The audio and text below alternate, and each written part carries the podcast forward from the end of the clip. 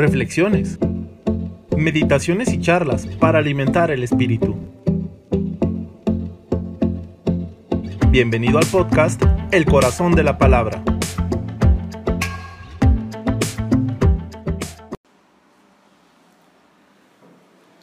Segundo domingo de Cuaresma.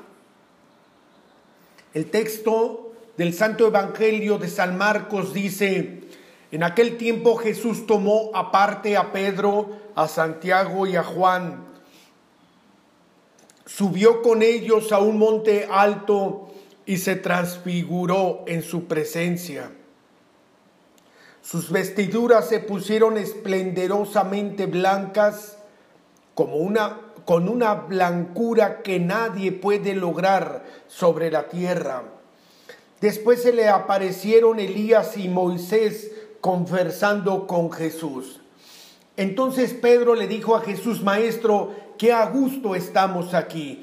Hagamos tres tiendas, una para ti, otra para Moisés y otra para Elías.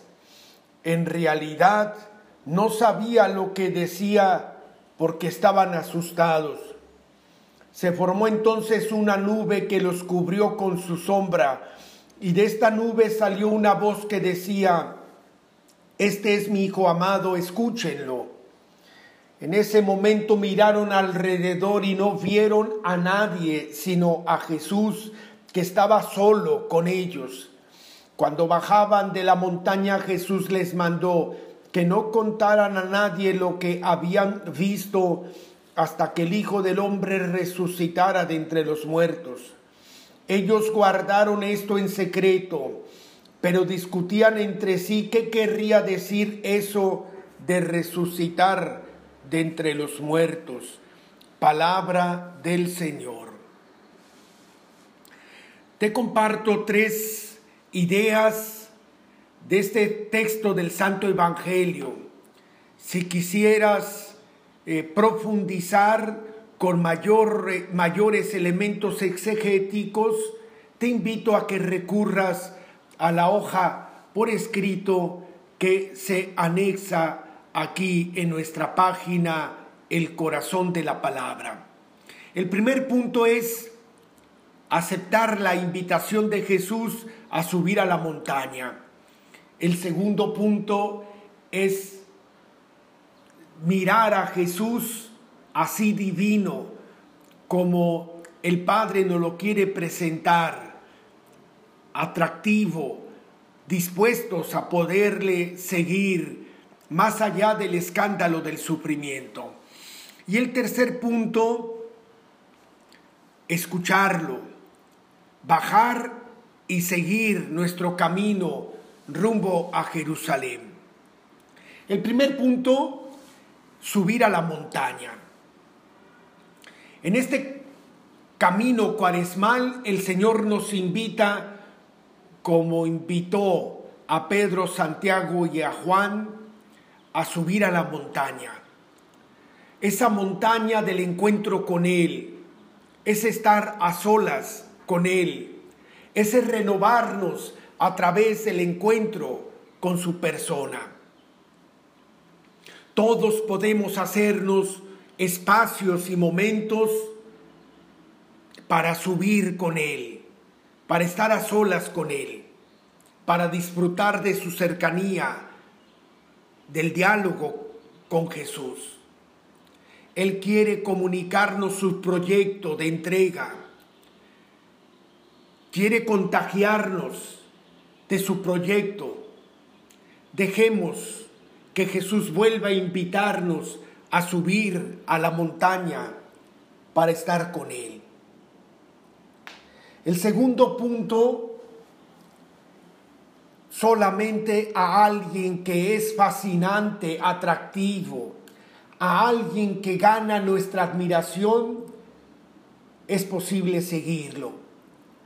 Y Jesús después de la experiencia del escándalo, al anunciar que irá a Jerusalén, que allí será rechazado, que sufrirá mucho, que morirá, pero que al tercer día resucitará, suscita el escándalo por parte de los discípulos, el desánimo, cómo es posible seguir a alguien que de antemano nos está anunciando que no terminará bien.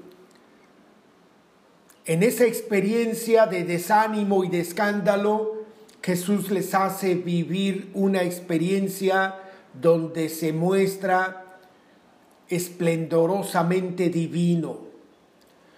Y todo apunta a ello, tanto sus vestiduras blancas, que son la imagen de la vida resucitada e incorruptible, el diálogo con Moisés y Elías, hombres de Dios que pertenecen al mundo de Dios.